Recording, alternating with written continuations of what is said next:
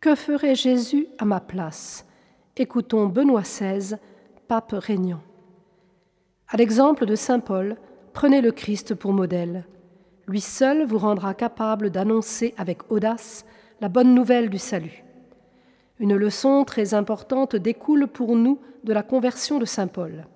Ce qui compte, c'est de placer Jésus-Christ au centre de sa propre vie, de manière à ce que notre identité soit essentiellement marquée par la rencontre, la communion avec le Christ et sa parole.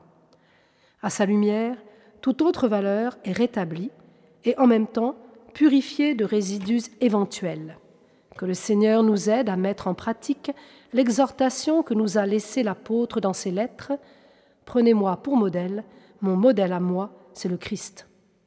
Que devons-nous faire devant le non de ceux qui se dérobent aujourd'hui en grand nombre et n'ont pas le temps d'aller vers le Seigneur Je pense que la première chose est celle que Saint Paul nous proclame au nom de Dieu.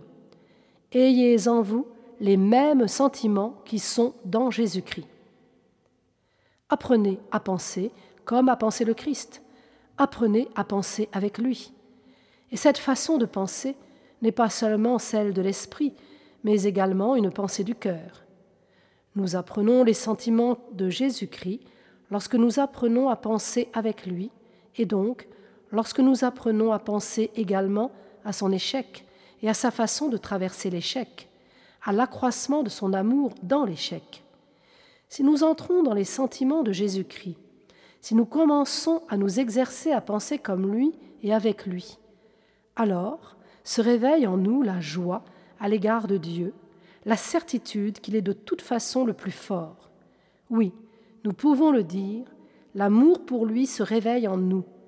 Nous ressentons combien il est beau qu'il soit là et que nous puissions le connaître, que nous le connaissions dans le visage de Jésus-Christ qui a souffert pour nous.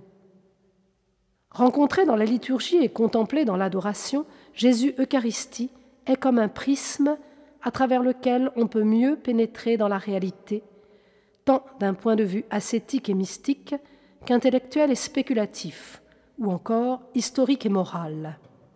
Dans l'Eucharistie, le Christ est réellement présent et la messe est le mémorial vivant de sa Pâque. Le très saint sacrement est le centre qualitatif de l'univers et de l'histoire.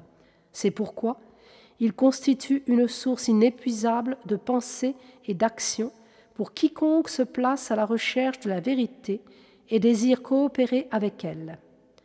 Il s'agit, pour ainsi dire, d'un concentré de vérité et d'amour. Il illumine non seulement la conscience, mais également et surtout l'action de l'homme, sa façon de vivre selon la vérité dans la charité, comme le dit Saint Paul, dans l'engagement quotidien de se comporter comme Jésus lui-même s'est comporté. L'Eucharistie, donc, alimente dans la personne qui s'en nourrit assidûment et avec foi une unité féconde entre contemplation et action.